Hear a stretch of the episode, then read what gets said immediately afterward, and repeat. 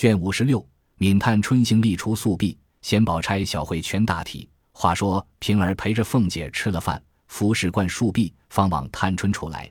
只见院中寂静，只有丫鬟婆子、朱内捆金人在窗外听候。平儿进入厅中，她姊妹姑嫂三人正议论些家务，说的便是年内来大家请吃酒，他家花园中事故。见他来了，探春便命他脚踏上坐了，言说道：“我想的是，不为别的。”只想着我们一月所用的头油脂粉又是二两的事，我想我们一月已有了二两月银，丫头们又另有月钱，可不是又同刚才学里的八两一样重重叠叠。这事虽小，钱有限，看起来也不妥当。你奶奶怎么就没想到这个呢？平儿笑道：“这有个缘故，姑娘们所用的这些东西，自然该有分例，每月每处买办买了，令女人们交送，我们收管。”不过预备姑娘们使用就罢了，没有个我们天天个人拿着钱找人买这些去的，所以外头买办总领了去，按月是女人暗房交给我们。至于姑娘们每月的这二两，原不是为买这些的，为的是一时当家的奶奶太太或不在家或不得闲，姑娘们偶然要个钱时，省得找人去。这不过是恐怕姑娘们受委屈意思。如今我冷眼看着。各屋里，我们的姐妹都是现拿钱买这些东西的，竟有了一半子，我就疑惑，不是买办脱了空，就是买的不是正经货。探春、李纨都笑道：“你也留心看出来了，脱空是没有的，只是迟些日子，催急了，不知那里弄些来，不过是个名，其实使不得，依然还得现买，就用二两银子，另叫别人的奶妈子的弟兄儿子买来，方才使得。”若是关中的人去，依然是那一样的，不知他们是什么法子。平儿便笑道：“买办买的是那样，别人买了好的来，买办的也不依他，又说他使坏心，要夺他的买办了。所以他们宁可得罪了里头，不肯得罪了外头办事的。若是姑娘们使了奶妈子们，他们也就不敢说闲话了。”探春道：“因此我心里不自在，饶费两起而钱，东西又白丢一半。”不如竟把买办的这一项每月捐了为是，此事第一件事。第二件，年里往来大家去，你也去的。你看他那小园子，比咱们这个如何？平儿笑道：“还没有咱们这一半大，树木花草也少多着呢。”探春道：“我因和他们家的女孩说闲话，她说这园子除他们带的花，吃的笋菜鱼虾，一年还有人包了去，年终足有二百两银子剩。从那日。”我才知道，一个破荷叶，一根枯草根子都是值钱的。宝钗笑道：“真真高粱纨绔之谈。你们虽是千金，原不知道这些事，但指你们也都念过书、识过字的，竟没看见过朱夫子有一篇不自弃的文吗？”探春笑道：“虽也看过，不过是勉人自立，虚笔扶词，那里都真有的。”宝钗道：“珠子都有了虚笔扶词了。”那句句都是有的，你才办了两天事，就利欲熏心，把珠子都看虚浮了。你再出去见了那些利弊大事，越发连孔子也都看虚了呢。探春笑道：“你这样一个通人，竟没看见箕子书。当日箕子有云：‘登利禄之场，处运筹之界者，穷尧舜之辞，被孔孟之道。’”宝钗笑道：“底下一句呢？”探春笑道。如今断章取义，念出底下一句，我自己骂我自己不成？宝钗道：“天下没有不可用的东西，既可用便值钱。难为你是个聪明人，这大节目正是静没经历。”李纨笑道：“叫人家来了，又不说正事，你们且对讲学问。”宝钗道：“学问中便是正事，若不拿学问提着，便都流入世俗去了。”三人取笑了一回，便仍谈正事。探春又接说道：“咱们这个园子，只算比他们的多一半，加一倍算起来，一年就有四百银子的利息。若此时也出托生发银子，自然小气，不是咱们这样人家的事。若派出两个一定的人来，既有许多值钱之物，一味任人作践，也似乎暴殄天物。不如在园子里所有的老妈妈中，拣出几个本分老成、能知园圃的，派他们收拾料理，也不必要他们交租纳税。”只问他们一年可以孝敬些什么，一则园子有专定之人修理花木，自然一年好似一年的，也不用临时忙乱；二则也不知作践，白辜负了东西；三则老妈妈们也可借此小补，不枉年日家在园中辛苦；四则也可以省了这些花匠、山子匠并打扫人等的工费，将此有余，以补不足，未为不可。宝钗正在地下看壁上的字画，听如此说，便点头笑道：“善哉，三年之内无饥馑矣。”李纨道：“好主意，果然这么行，太太必喜欢。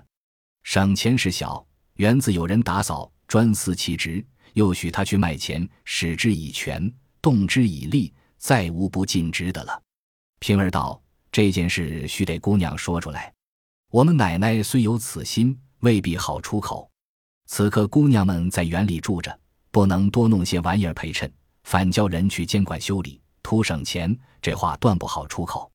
宝钗忙走过来，摸着他的脸笑道：“你张开嘴，我瞧瞧你的牙齿舌头是什么做的。从早起来到这会子，你说了这些话，一套一个样子，也不奉承三姑娘，也不说你们奶奶才短想不到。三姑娘说一套话出来，你就有一套话回奉。”总是三姑娘想得到的，你们奶奶也想到了，只是必有个不可办的缘故。这会子又是因姑娘们住的园子，不好因省钱令人去监管。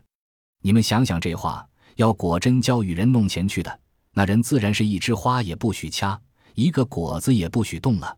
姑娘们份中自然是不敢讲究，天天和小姑娘们就吵不清。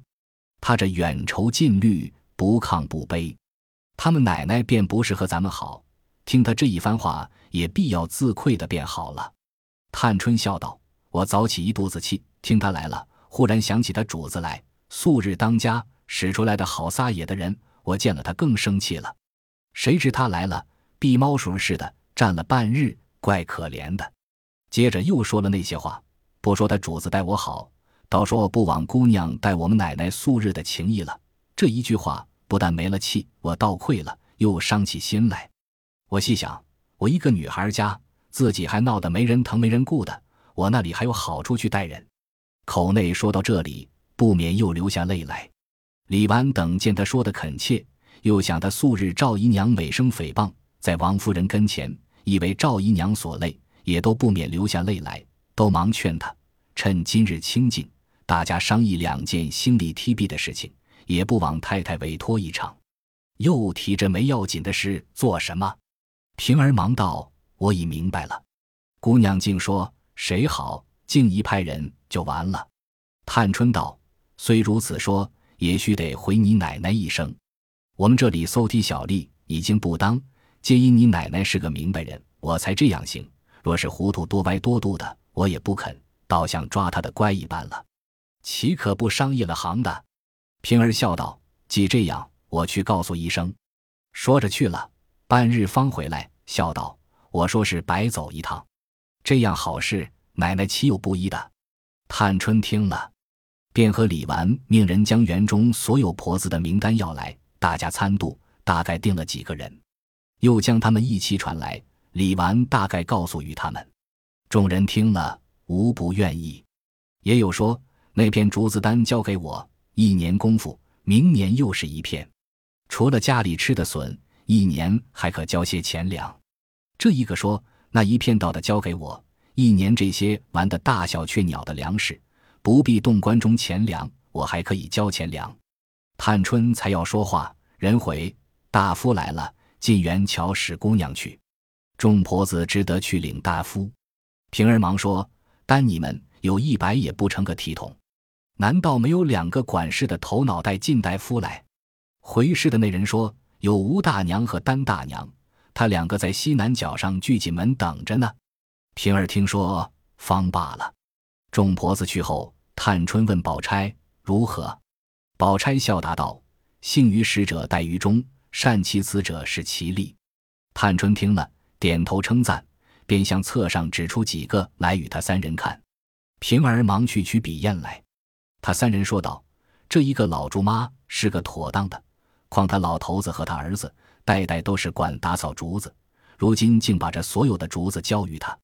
这一个老田妈本是种庄稼的，到乡村一带凡有菜蔬稻败之类，虽是玩意儿，不必认真大治大耕，也须得他去再细细按时加些止养，岂不更好？探春又笑道：“可惜恒芜院和怡红院这两处大地方，竟没有出息之物。”李纨忙笑道：“恒芜院里更厉害，如今香料铺并大师大庙卖的各处香料香草，都不是这些东西，算起来比别的利息更大。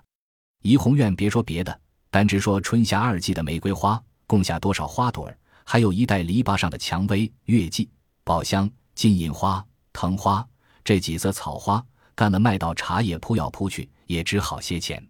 探春笑道：“原来如此，只是弄香草的没有在行的人。”平儿忙笑道：“跟宝姑娘的婴儿他妈就是会弄这个的。上回他还采了些晒干了，编成花篮葫芦给我玩呢。姑娘倒忘了不成？”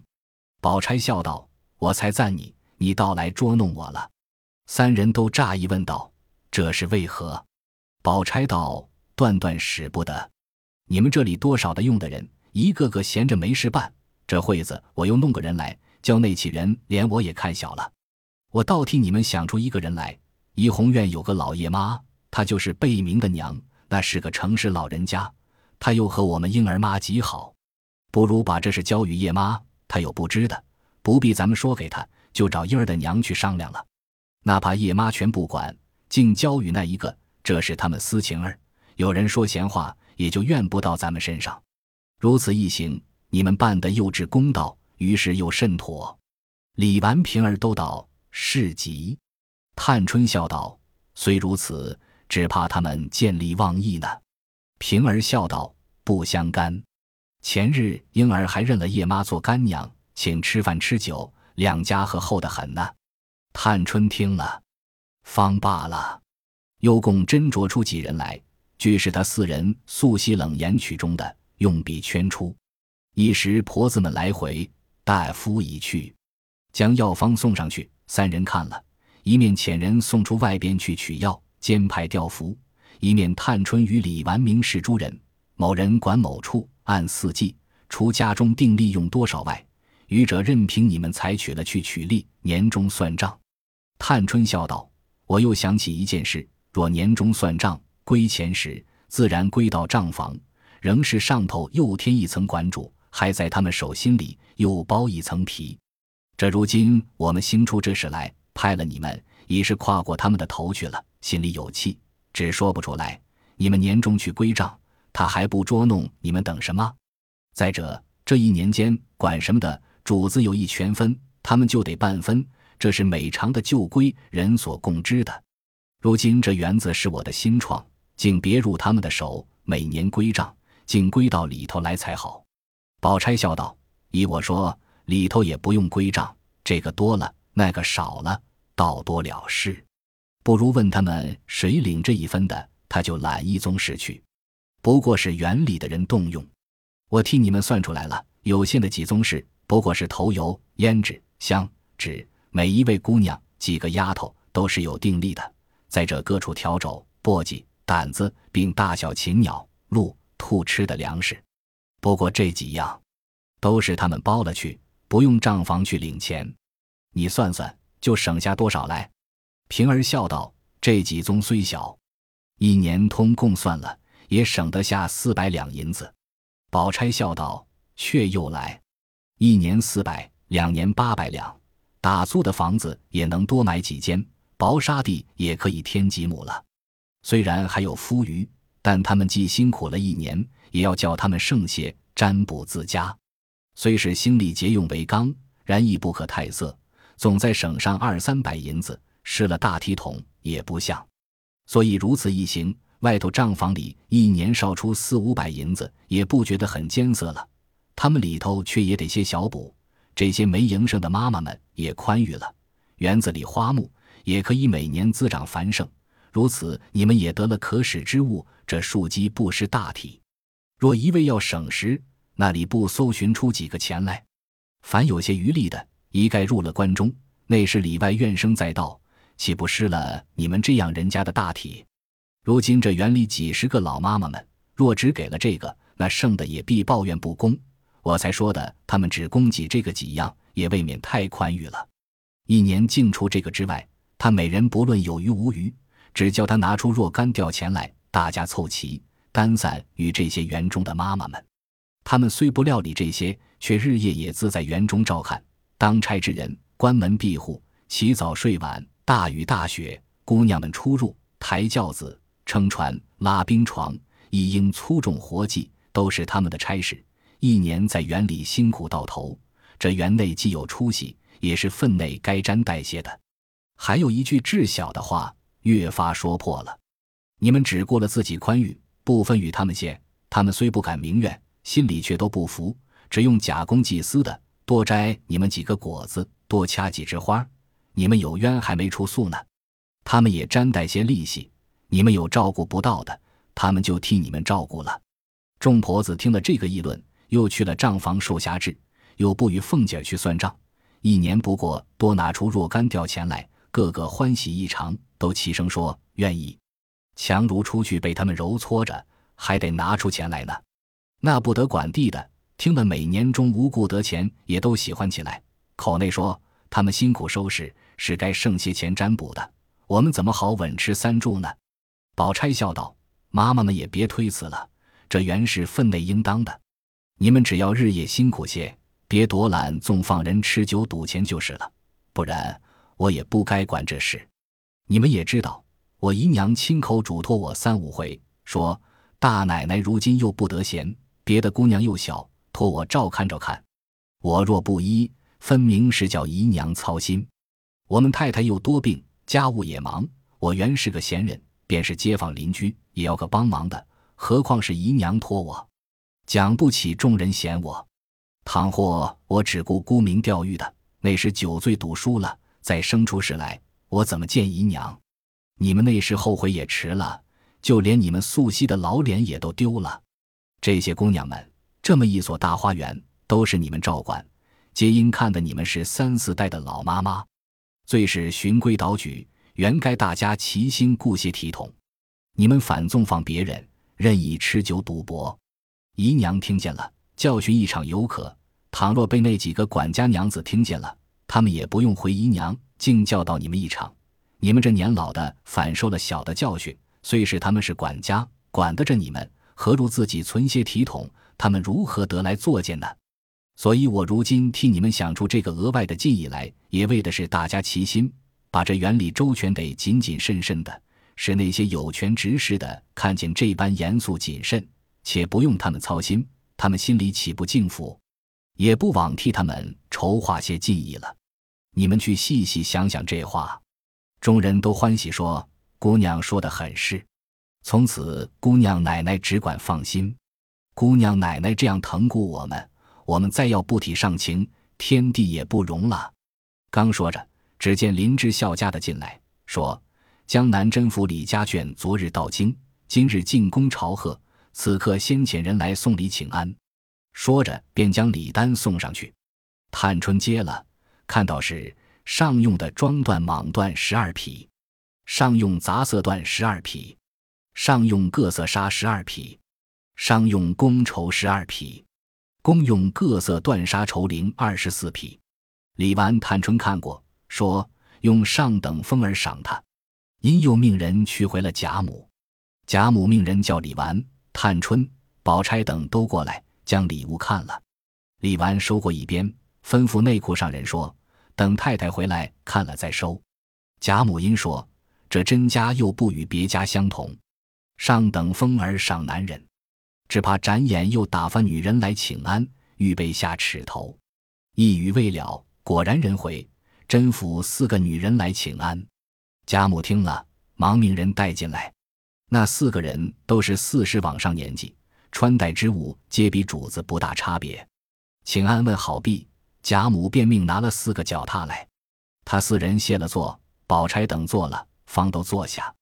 贾母便问多早晚进京的，四人忙起身回说：昨进的京，今儿太太带了姑娘进宫请安去了，所以叫女人们来请安问候姑娘们。贾母笑问道：这些年没进京。也不想到就来，四人也都笑回道：“正是，今年是奉旨换进京的。”贾母问道：“家眷都来了？”四人回说：“老太太和哥儿两位小姐，并别位太太都没来，就只太太带了三姑娘来了。”贾母道：“有人家没有？”四人道：“还没有呢。”贾母笑道：“你们大姑娘和二姑娘这两家都和我们家甚好。”四人笑道：“正是。每年姑娘们有信回来说，全亏府上照看。”贾母笑道：“什么照看？原是世交，又是老亲，原应当的。你们二姑娘更好，不自尊大，所以我们才走得亲密。”四人笑道：“这是老太太过谦了。”贾母又问：“你这哥也跟着你们老太太？”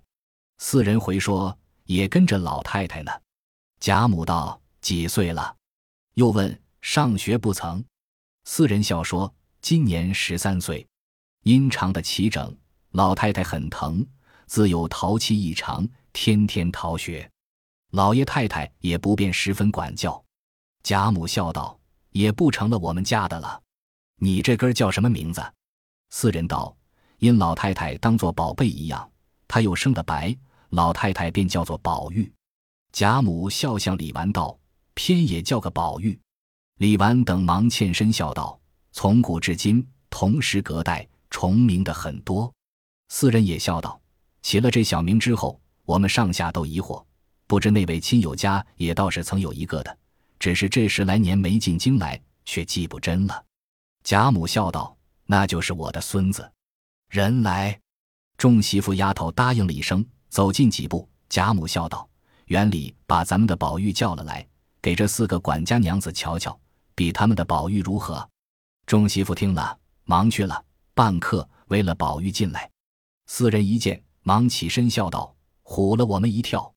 若是我们不进府来，倘若别处遇见。”还只当我们的宝玉后赶着也进了京呢，一面说，一面都上来拉他的手，问长问短。宝玉也笑问个好。贾母笑道：“比你们的长得如何？”李纨等笑道：“四位妈妈才一说，可知是模样相仿了。”贾母笑道：“那有这样巧事？大家子孩子们在养的娇嫩，除了脸上有残疾十分丑的，大概看去都是一样齐整，这也没有什么怪处。”四人笑道：“如今看来，模样是一样。据老太太说，淘气也一样。我们看来，这位哥性情却比我们的好些。”贾母忙问：“怎见得？”四人笑道：“方才我们拉哥的手说话，便知道了。若是我们那一个，只说我们糊涂；慢说拉手，他的东西我们略动一动也不依。所使唤的人都是女孩子们。”四人未说完。李纨姊妹等禁不住都失声笑出来，贾母也笑道：“我们这会子也打发人去见了你们宝玉，若拉他的手，他也自然勉强忍耐着。不知你我这样人家的孩子，凭他们有什么刁钻古怪的毛病，见了外人，必是要还出正经礼数来的。若他不还正经礼数，也断不容他刁钻去了。